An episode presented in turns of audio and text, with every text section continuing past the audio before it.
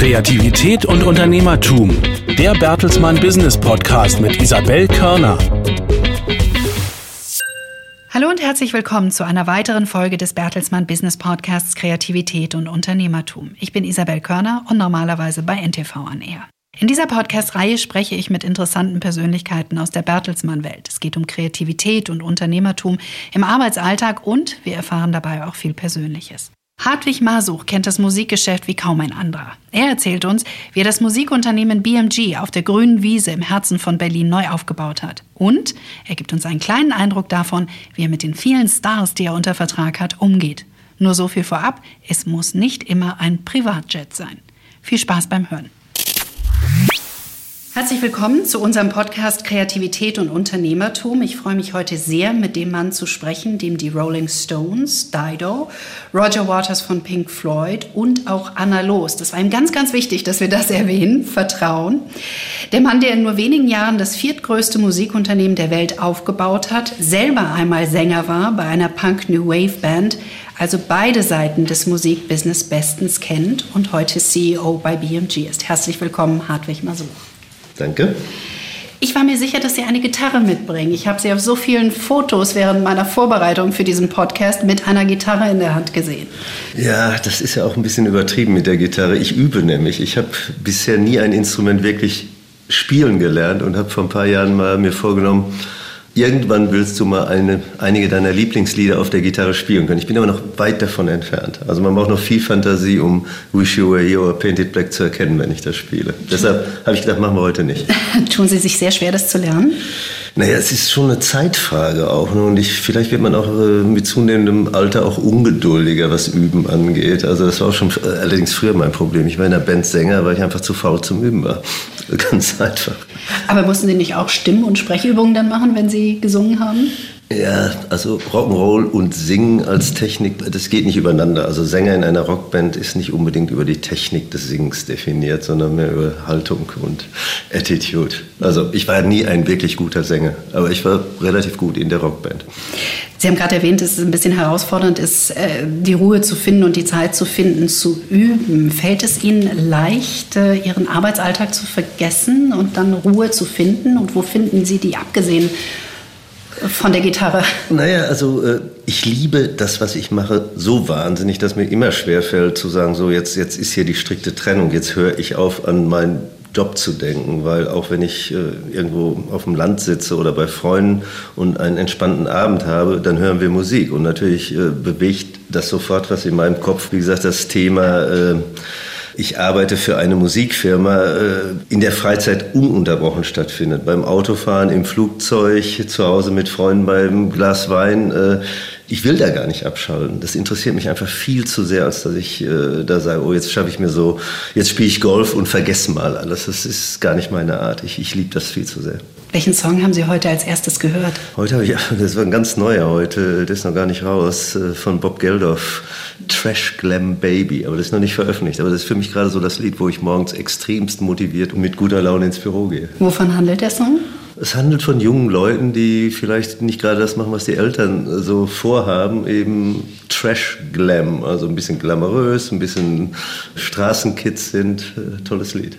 Erinnert Sie das Lied ein bisschen an Ihre eigene Geschichte, weil Sie haben äh, ja Ihr Studium abgebrochen. Das ist ja für Eltern oft schwer zu akzeptieren. Ich weiß jetzt nicht, wie es bei Ihnen war, aber.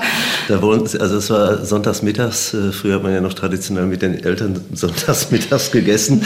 Das war wahrscheinlich schon das unangenehmste Gespräch, was ich hatte, weil natürlich die Tatsache so, ich könnte jetzt eigentlich nächstes äh, Jahr mein Diplom machen. Äh, dieses Gespräch in die Richtung zu führen, ich glaube, ich werde eher ein erfolgreicher Rockstar werden. Also deshalb kann ich jetzt nicht mehr an der Uni weitermachen. Und diese ganzen Erwartungen in dem Augenblick einfach völlig zu zerschreddern, na, das war nicht schön.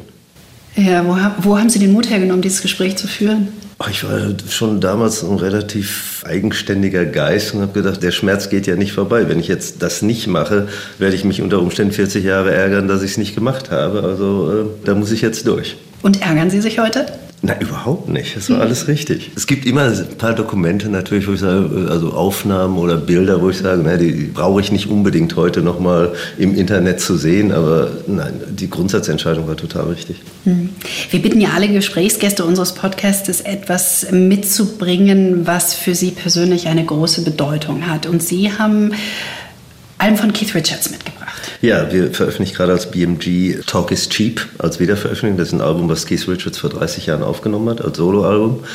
Und wenn ich jetzt darüber nachdenke, was hat mich inspiriert, überhaupt mich ernsthaft mit Musik zu befassen, dann waren das natürlich am Anfang die Rolling Stones. Also ich war zu der Zeit gar nicht so ein äh, großer Beatles-Fan, als ich elf war, sondern als mein Cousin das erste Mal kam und sagte, die sind richtig böse, da war ich sofort begeistert. Ich habe gesagt, auf denen, bei denen machen wir jetzt mal weiter. Und die sahen einfach für die Verhältnisse natürlich wahnsinnig runtergekommen aus.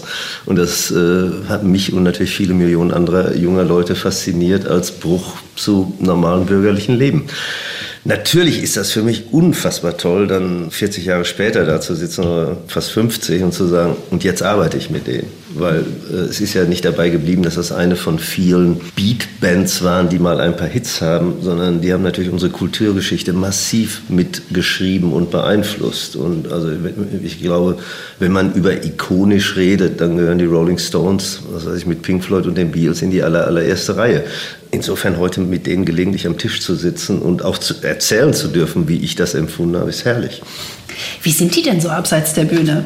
Wahnsinnig nett, wahnsinnig nett. Sehr professionell, also äh, die sind auch ein gutes Beispiel dafür, dass man da nicht ist, nur weil man ein paar gute Lieder geschrieben hat, sondern äh, die, die, haben eine irre Disziplin, auch wenn die Geschichten über den Lebenswandel oft anders sind. Aber das muss kein Widerspruch sein. Es geht ja mehr darum, okay, wie ich mich gehen lasse, aber im richtigen Augenblick weiß ich, was die Priorität ist. Das ist bei denen absolut äh, faszinierend und sicherlich über 50 Jahre auch genug dokumentiert. Na, was ich faszinierend finde, dass am Ende des Tages bei allen Mitgliedern der Band es immer um Musik geht. Also, also das ganze Narrative, oh, Rockstars, die über 70 sind, machen das nur noch wegen des Geldes oder über 60, das ist bei den meisten total falsch, weil die sind erstmal Musiker geworden oder und haben die Brüche in ihrem Leben äh, akzeptiert, weil sie Musik machen wollten. Und das kann man hinterher auch wirklich mal ein bisschen rückverfolgen zu sagen, naja, wenn ich äh, zu einer englischen Hochschule gegangen bin oder Uni und dann dieses Gespräch mit meinen Eltern führen musste 1962, also äh, nee, das mit der London School of Economics, das war nett, aber ich werde jetzt Rockstar da gehörte noch viel mehr zu 62 als heute dazu. Ist ja auch nicht irgendeine Universität. Nicht irgendeine Universität. Ne? Und, und vor allen Dingen, es gab ja die Role Models noch nicht. Also heute könnte ein verständnisvolles Elternpaar sagen, da sind ja schon viele Millionär geworden, weil sie Musik gemacht haben. Also gib dir drei Jahre, mach das. Das war ja zu der Zeit, als die diese Entscheidung getroffen haben, noch mit viel höheren Risiken verbunden. Also da habe ich mega Respekt vor. Und das sieht man natürlich auch in der Art, wie die sich mit Musik auseinandersetzen. Das ist für die immer noch ein total zentraler Teil ihres Lebens und ihres Denkens und ihrer Motivation. Wie schafft man es, diese Passion über so viele Jahre aufrechtzuerhalten und auch in Zeiten, die sich so verändern? Also das Business hat sich ja unglaublich gewandelt. Ja, indem man vor allen Dingen nicht primär ans Business denkt, sondern vielleicht eben an die Kultur dahinter. Also es gibt ja auch Leute, die sind 50 Jahre an Fußball interessiert oder Golf. Also für mich ist das einfach Teil meiner DNA, mich mit zeitgenössischer Musik zu befassen. Mhm.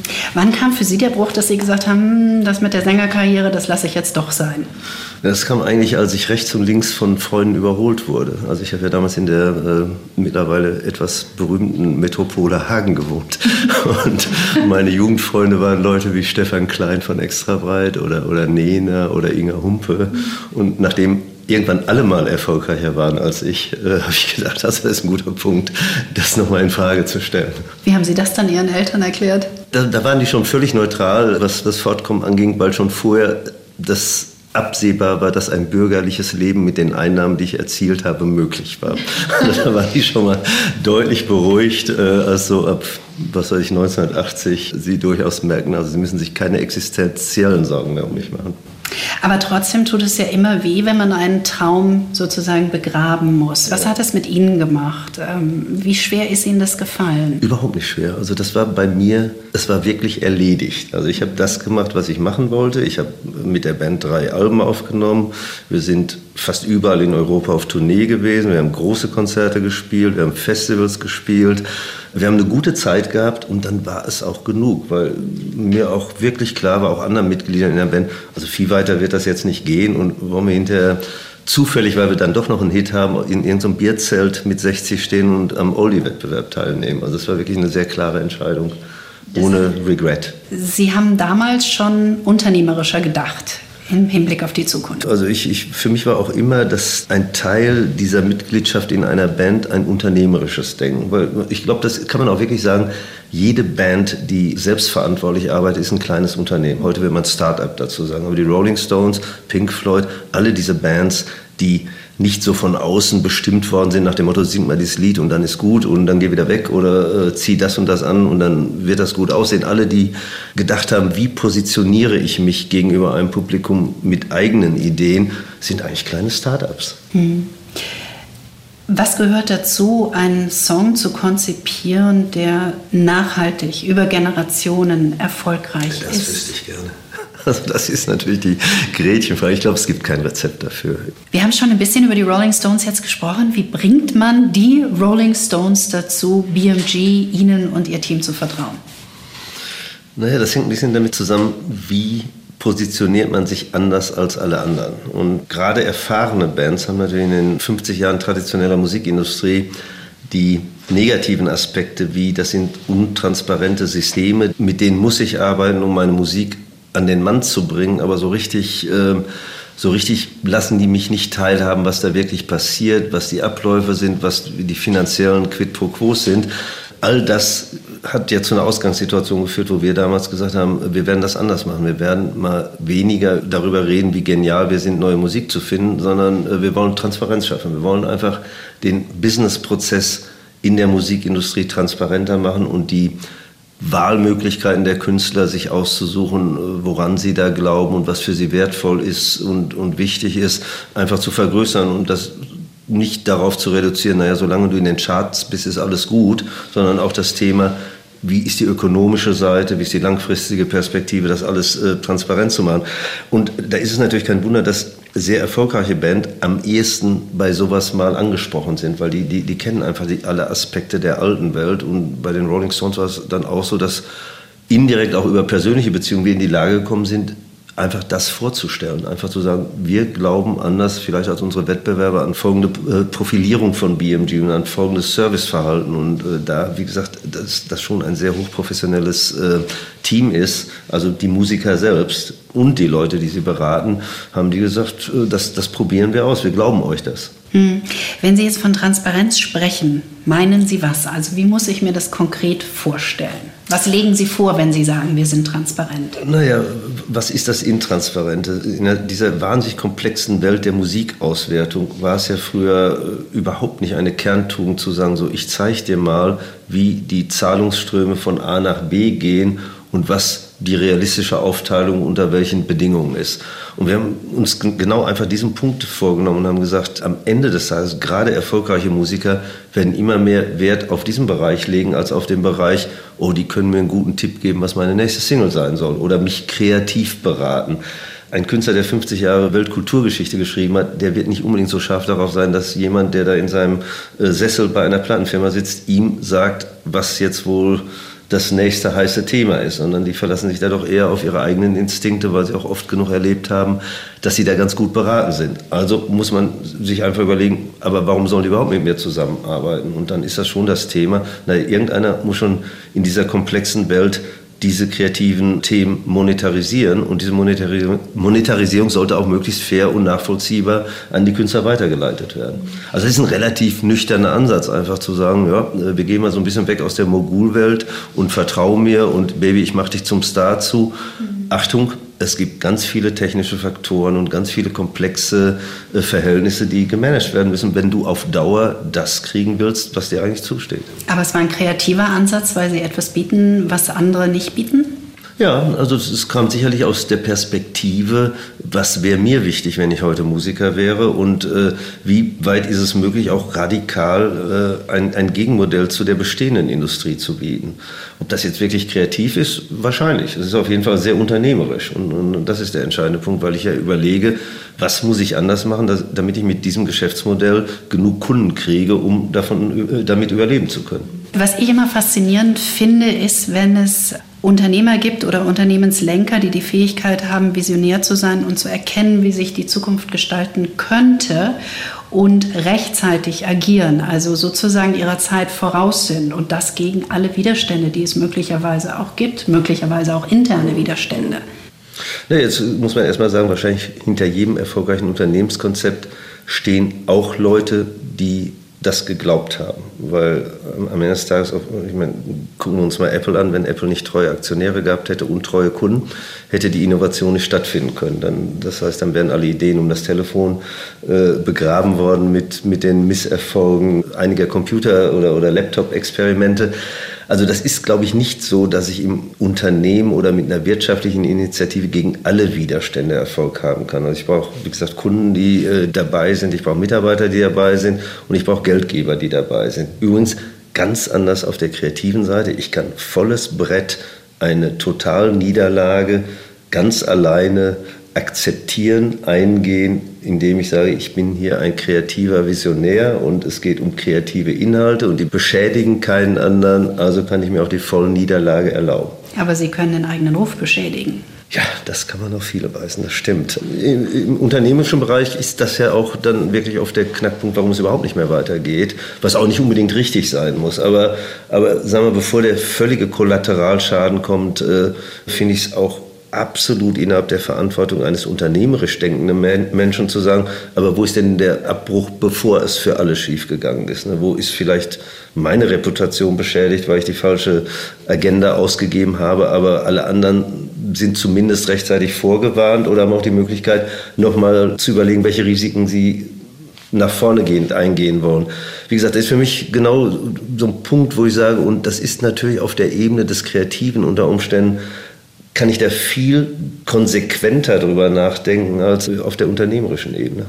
Was war für Sie eine der schwierigsten unternehmerischen Entscheidungen, die, die Sie treffen mussten? Naja, das, das ist schwierig, vielleicht nicht, aber natürlich war es ein Bruch, als ich das mit der Band dann auch aufgehört habe.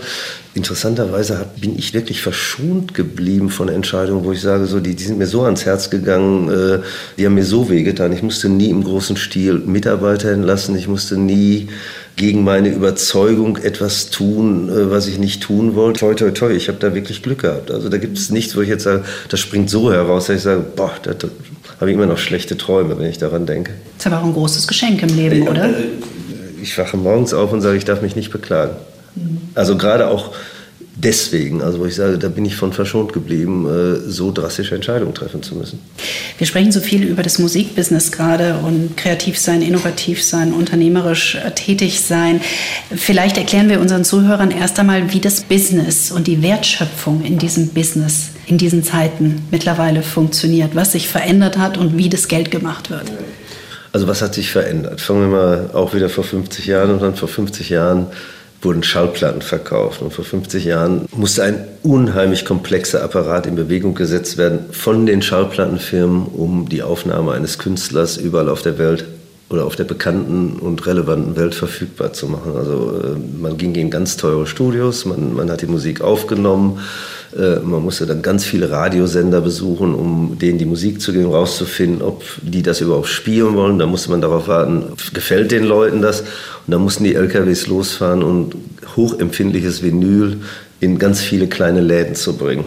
Das war eine ganz andere Welt, weil natürlich der Zugang zu diesem Musikgeschäft wahnsinnig schwierig war, weil nicht jeder sich leisten konnte, äh, ein teures Studio zu besitzen oder selbst nur zu mieten, geschweige denn Lagerhäuser, Schallplattenpressen und so weiter und so fort. Also es war wirklich ein höchst komplexes Business, was dementsprechend natürlich auch ziemlich hohe Zugangsbarrieren hatte. Digitalisierung hat das natürlich mächtig gedreht. Also heute die Kurzform ist natürlich alles Komplizierte machen andere. Das machen die großen digitalen Plattformen. Und eigentlich kann ich heute zu Hause mit meinem Laptop ein Lied aufnehmen Und wenn alles gut läuft, kann das schon übermorgen in Rio de Janeiro oder Sao Paulo bei einem Streaming-Abonnenten durch den Stream laufen.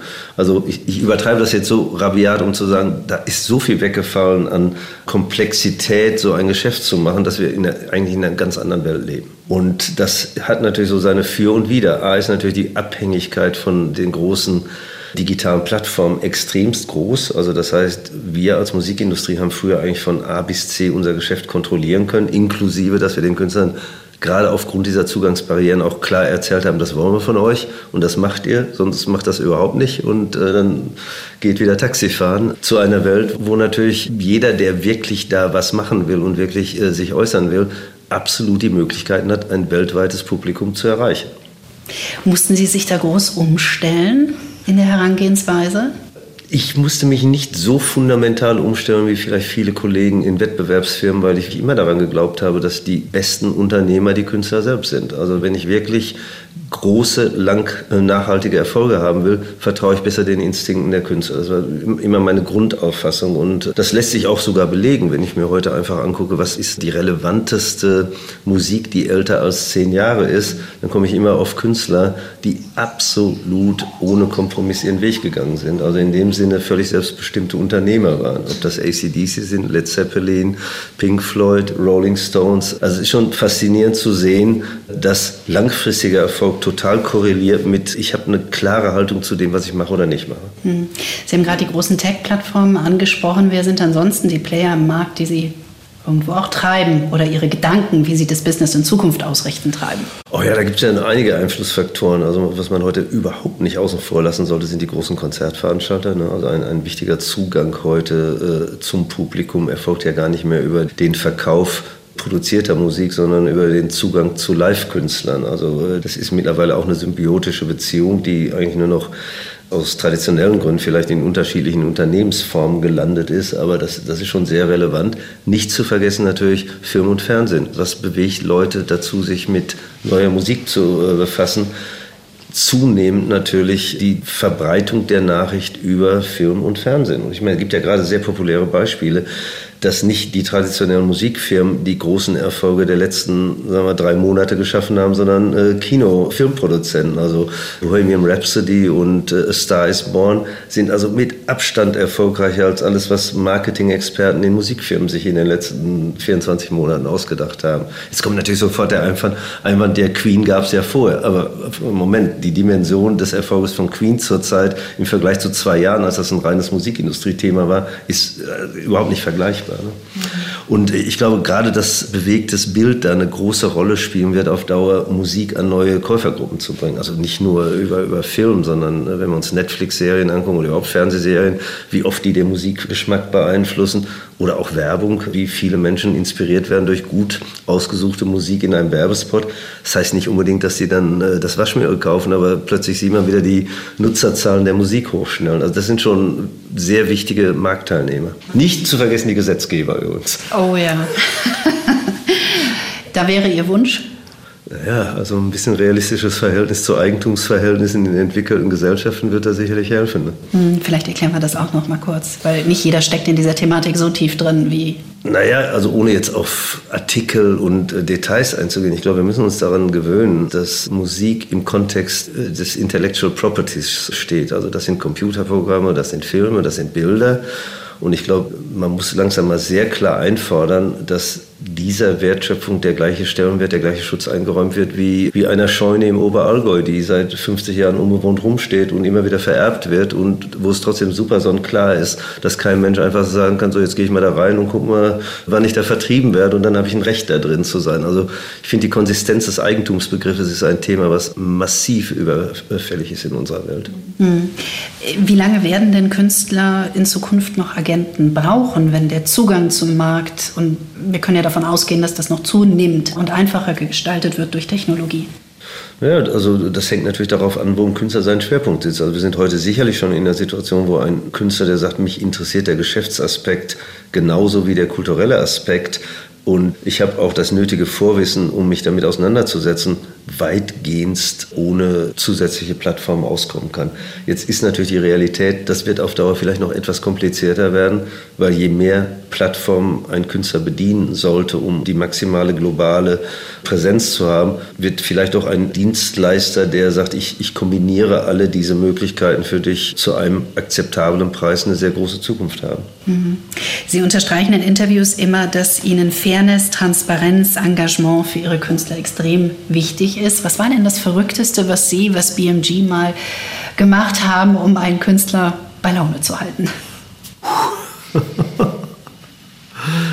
fällt mir jetzt nichts ein, was außergewöhnlich. Ah, wir haben diese Vorstellungen von all diesen extra Wünschen, extra Bedürfnissen. Ja, genau, darauf bezieht sich allerdings auch unsere, sagen wir, unser Claim nicht. Das ist natürlich in der alten Industrie schon so, oder, oder Wettbewerber haben das schon ganz gerne gemacht, dass sie gesagt haben, also um die Unterschrift zu kriegen, miete ich jetzt ein großes Flugzeug und fliege dich nach Jamaika und dann machen wir uns ein nettes ja. Wochenende. Äh, das ist gar nicht unsere Währung, mit der wir arbeiten, sondern ich glaube, wir versuchen doch relativ ausgeglichen, äh, den Leuten ein Serviceprofil anzubieten, zu erklären, wofür das gut ist. Und dann ist der Unterschied zwischen jemandem, der erfolgreich ist und nicht erfolgreich ist, gar nicht so groß in den Grundrahmenbedingungen. Also ich habe natürlich schon Künstler an Stellen besucht, wo sie nicht mit gerechnet haben, aber das ist eher auch so meine Auffassung, naja, ich kann mit einem Künstler, der sehr viele Fans hat und, und sehr beliebt ist, irgendwo in Denver besser hinter der Bühne reden, als wenn ich mich in New York reinreihe. Das mache ich jetzt als extravagant gesehen werden. Jetzt fliegt er zu einem Roger Waters Konzert nach Denver, nur um mit Roger Waters zu sprechen. Aber Nee, das ist eine rationale Überlegung eigentlich. Ich finde das gar nicht äh, extravagant, sondern da hat er Zeit, sich mit mir auseinanderzusetzen. Das heißt, er weiß dann schon, dass Sie kommen, oder ist das Er weiß dann schon, dass ich komme, freut sich auch, dass jemand kommt, äh, in so eine Gegend kommt, wo sonst keiner kommt. Aber nee, ansonsten versuchen wir natürlich genau diese, diese Mechanismen äh, relativ auszuschalten. Nach dem Motto, jetzt versuche ich dich kurz vor der Vertragsverlängerung durch unnötige Sachen zu beeindrucken, anstatt zu sagen, wir versuchen ein konsistentes Leistungsverhältnis über die Zeit unserer äh, Zusammenarbeit zu haben. Aber haben Sie schon mal versucht, an einen Künstler heranzukommen mit einem Überraschungseffekt? Ja, wir haben Leute schon mal damit überrascht, wirklich Künstler damit überrascht, dass wir ihnen Geld ausgezahlt haben, mit denen die nicht gerechnet haben, weil wir festgestellt haben, wir haben einen Fehler gemacht und nicht gewartet haben, bis wir einen durch ein Audit äh, überführt werden, sondern wo wir es festgestellt haben, gesagt haben, ah, jetzt rufen wir mal an und sagen, du hast noch was zu kriegen. Das aber da waren Sie schon in der Geschäftsbeziehung. Da waren wir schon in der Geschäftsbeziehung und das hat die Künstler allerdings mehr überrascht als alles andere, weil das passiert eigentlich nicht in dieser Industrie. Ne? Und den Schritt davor, wie machen Sie den manchmal? Also gibt es da Überraschungsmomente, wo Sie sich überlegen, ah, wie komme ich jetzt an den und den ran und was muss ich mir dafür einfallen lassen? Ja, ich, ich versuche natürlich gerade zu Konzerten zu gehen, wo ich weiß, Künstler, die ich sehr wichtig finde für uns, an einem Punkt irgendwie äh, mal zu treffen, wo die nicht sagen, so dass jetzt von Anfang an hier eine Geschäftsanbahnung. Ne? Also äh, da gehe ich auch durchaus, wie gesagt, in Städte oder in Konzerte, wo der Künstler überhaupt nicht damit gerechnet hat und äh, kündige mich allerdings vorher vielleicht über das Management an und äh, ja, und dann fragen die schon sehr oft, ja, wieso kommst du ausgerechnet nach Birmingham? Was, was ist das denn hier? Ja, wegen dir, weil ich in Ruhe mal mit dir reden wollte und dein Konzert hören wollte. Mhm lernt man interessante Städte kennen. Sie erreichen ja mit den Künstlern, für die Sie sich einsetzen, die Sie vertreten, viele, viele Menschen auf der Welt. Welche soziale Verantwortung haben Sie in diesem Zusammenhang? Welche gesellschaftliche auch? Zunehmend große Verantwortung, weil natürlich, äh, ich glaube, wir rennen in eine Gesellschaft gerade oder, oder in, in, in Verhältnisse, die immer klarere Haltung erfordern. Und ja, wir müssen uns immer mehr Gedanken machen, mit welchen Künstlern wir zusammenarbeiten und welche Nachrichten die an ihre Fangruppen bringen. Also ich glaube, das geht nicht mehr so weiter, dass man eine Zeit lang davon ausging, naja, die Leute sind alle erwachsen genug und intelligent genug, um sich ihre eigenen Gedanken zu machen. Äh, es ist ja nur Unterhaltung, sondern ich glaube, wir kommen schon zurzeit in eine Phase, wo man genau darüber auch nachdenken muss, ist alles unter dem Deckmantel der Unterhaltung erlaubt und können wir alles mittragen. Und das ist auch für uns ein Prozess, der nicht unbedingt schmerzfrei äh, gemanagt wird gerade. Ne? Weil äh, ich meine, viele meiner Mitarbeiter kommen eben aus einer Zeit, wo man das alles nicht so ernst genommen hat und es eine sehr unbeschwerte Zeit war, sagen wir die 80er, 90er kulturell, gesellschaftlich waren also deutlich unproblematischer vielleicht als, als die letzten zehn Jahre. Ich glaube, dass unsere Verantwortung da dramatisch steigt, doch etwas mehr über die Konsequenz einer Aussage nachzudenken. Gibt es für Sie im Moment einen Songtext, der das beschreibt, was politisch, gesellschaftlich, wirtschaftlich gerade passiert hier in Deutschland oder hier auch in Europa und der Ihnen gleichzeitig auch Mut macht? Ja, also das Lied, was mich am, zurzeit am meisten berührt, ist äh, von Anna Los. Hier. Deutschsprachiges Lied, ganz toller Text, ganz selbstbewusster Text, äh, sehr emotionaler Text. Was äh, beschreibt sie daran für diejenigen, die es vielleicht nicht ja, kennen? Schwer zu sagen. Da kann jeder sehr viel selber reinlegen, ne, für was er stehen will und was ihm wichtig ist. Aber, aber das Wichtige ist, ist ein sehr positives Lied über positive Werte. Und also mich berühren vor allen Dingen Texte, die ganz viel Interpretationsfreiheit lassen. Und äh, das ist zum Beispiel so ein Lied. Also ich kann es nur jedem empfehlen, sich mal anzuhören. Kriegt man gute Laune. Was war Ihnen wichtig, als Sie BMG neu aufgebaut haben? Vor allen Dingen äh, das tun zu dürfen, was ich für richtig halte. Also sozusagen, wenn man schon eine neue Firma macht, dann sollte die sich auch wirklich äh, unterscheiden von dem, was gängiges Marktmodell ist und ein Umfeld zu haben, was das erlaubt hat. Also was, was auch wirklich es mitgetragen hat, in vieler Hinsicht sehr inkonsequent zu wirken. Also sozusagen als großer Medienkonzern investiere ich jetzt in ein Modell, was einfach sagt, wir wollen Künstler bestärken und wir wollen mehr verteilen als in unserer alten Mutation, die wir hatten. Äh, das war extremst wichtig, das tun zu dürfen und extremst wichtig, Gesellschafter und, und, und Chefs zu haben, die genau das mitgetragen haben. Weil sonst wird es auch gar nicht funktionieren. Und Sie wussten, dass es richtig ist, aus Ihrer eigenen Historie, aus Ihren eigenen Erfahrungen heraus als Sänger? Naja, es kommen zwei Sachen zusammen. Erstmal die eigene Erfahrung, äh, was hat mir als Sänger da nicht gefallen und dann natürlich auch eine Perspektive auf Technologie und zu sagen, so diese Technologie, die jetzt so massiv das Geschäftsmodell verändert, wird einfach eingreifen in die, die Beziehungen zwischen Industrie und, und Kreativen. Und ich will das sehr konsequent adressieren. Jetzt ist es auch wieder interessant zu sehen, dass natürlich zwischen der ersten Idee und, und heute noch so viele Sachen passiert sind, die sich überhaupt nicht voraussagen ließen, wie zum Beispiel die Relevanz von Streaming. Dass Digitalisierung die Welt tra äh, transparenter macht, das war uns klar. Dass das Ganze plötzlich zehn Jahre später darauf hinausläuft, dass eine ganze Industrie von rechts nach links gestrickt wird durch eine völlig neue Art Musik an den Verbraucher zu bringen, das war uns nicht so ganz klar. Hat aber auch immense Auswirkungen, ne, weil, weil plötzlich ganz andere Repertoire-Segmente dadurch in den Vordergrund geschoben werden. Also ich sage mal nur ein Beispiel. In der alten Welt, wenn ich eine CD gekauft habe und die da liegen hatte oder, oder auch ein Download, dann habe ich mich nicht wieder damit wirtschaftlich auseinandersetzen müssen, während wir plötzlich in einer Welt sind, wo das tägliche Benutzen des Streamings andere Einnahmen generiert. So interessanterweise auch für die alten Lieder. Also muss ich plötzlich mein ganzes Denken umstellen und sagen, ich bin gar nicht mehr so sehr darauf fixiert, neue Musik um jeden Preis an die Leute zu bringen, sondern wie kann ich betonen, dass das, was schon 50 Jahre alt ist, auch sehr wichtig ist. Weil plötzlich, wenn ich auf einer Playlist bin, wenn ich die Hörgewohnheiten dieses neuen Streaming-Abonnenten äh, berücksichtige, dann stelle ich einfach fest, wow, das ist aber ganz besonders toll, weil ich das, was ja schon längst mal da war, endlich mal wieder ökonomisch neu beleben kann.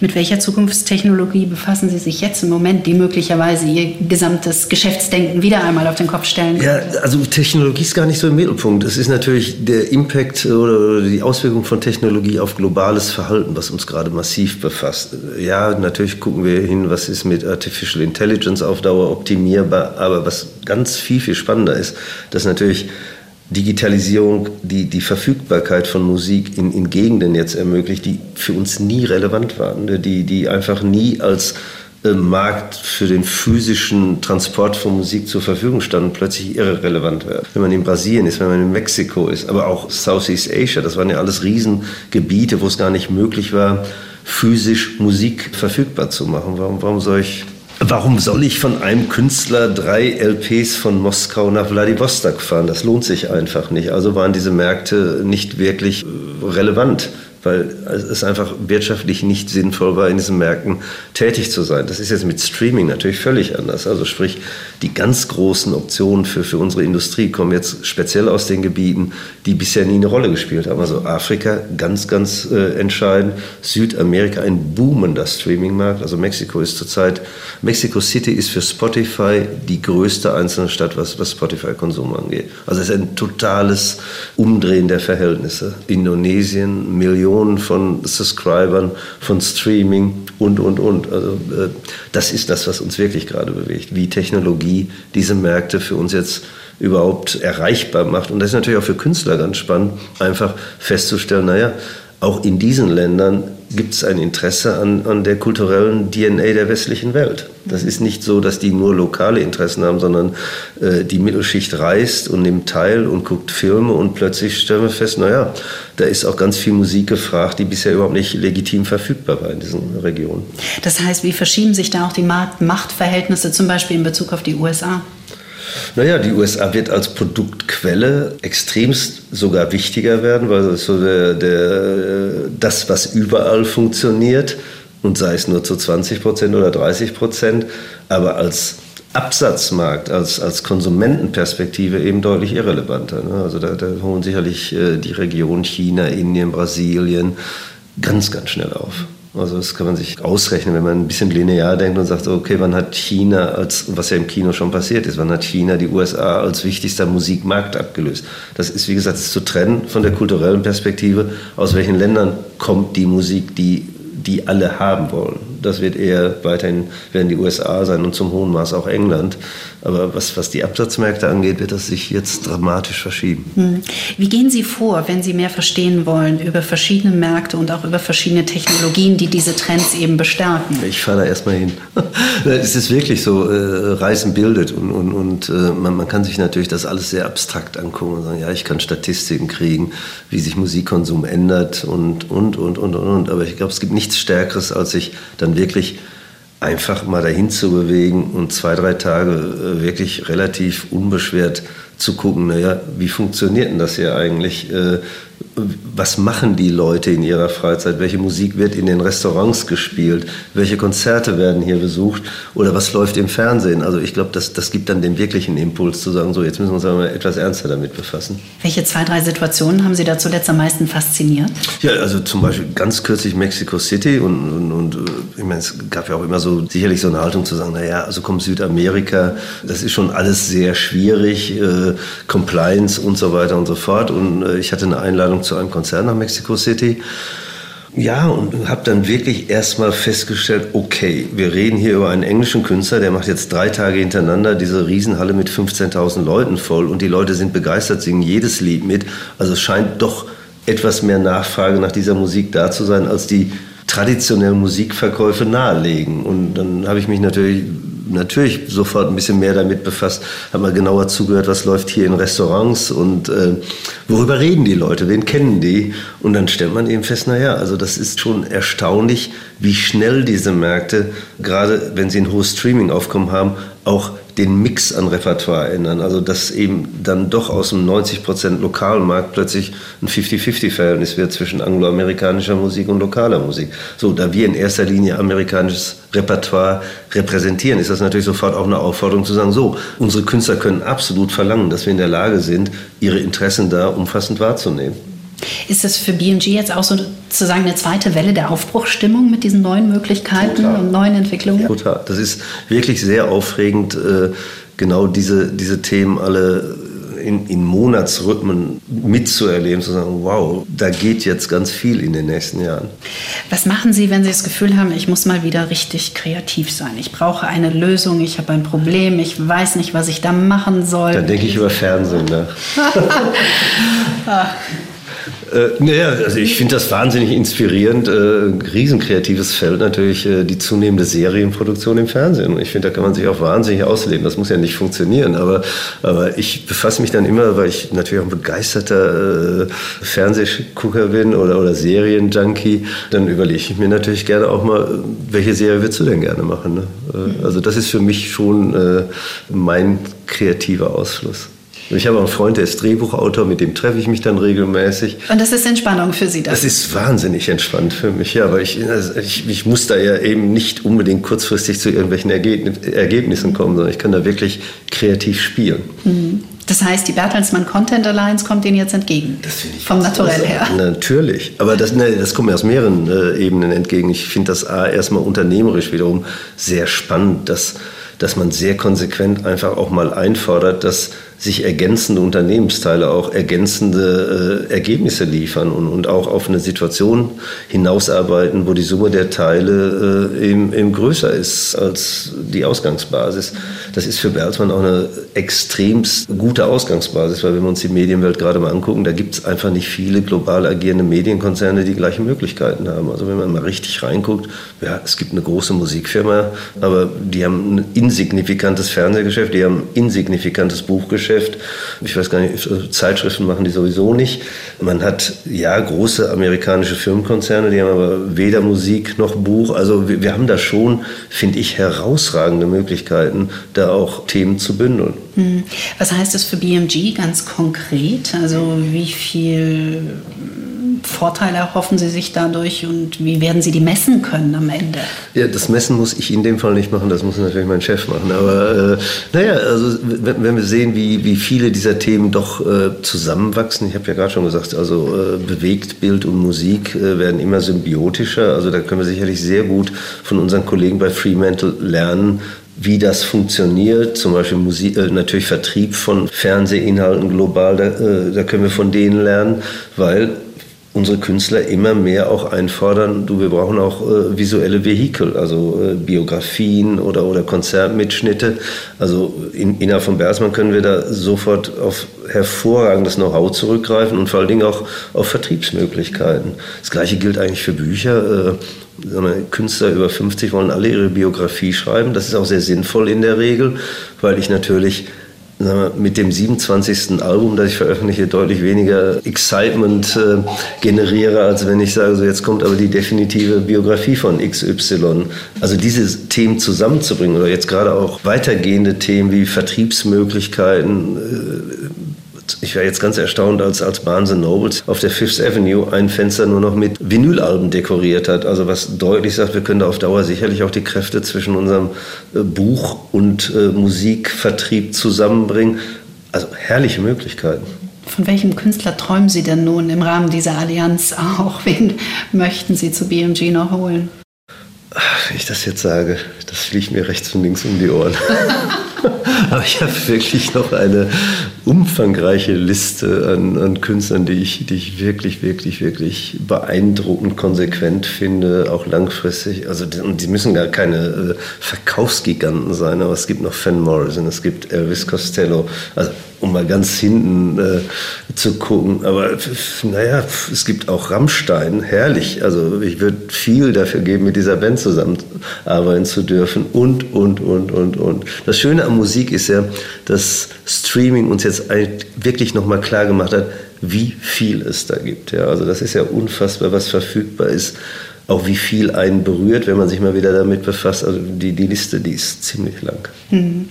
Letzte Frage an Sie heute. Gibt es ein Lied, das Sie konstant durchs Leben begleitet und das Sie immer wieder gerne hören und aus dem Sie auch immer wieder Ideen, Inspiration schöpfen? Na, ich, bei mir bezieht sich das mehr auf Alben, weil ich bin ja so ein, so ein Albumhörer. Äh, wenn es eins, um einzelne Lieder geht, also ich kriege immer sehr gute Laune, wenn ich von U2 One höre. Immer, immer wunderbar. Wish You Were Here, sehr gut. Äh,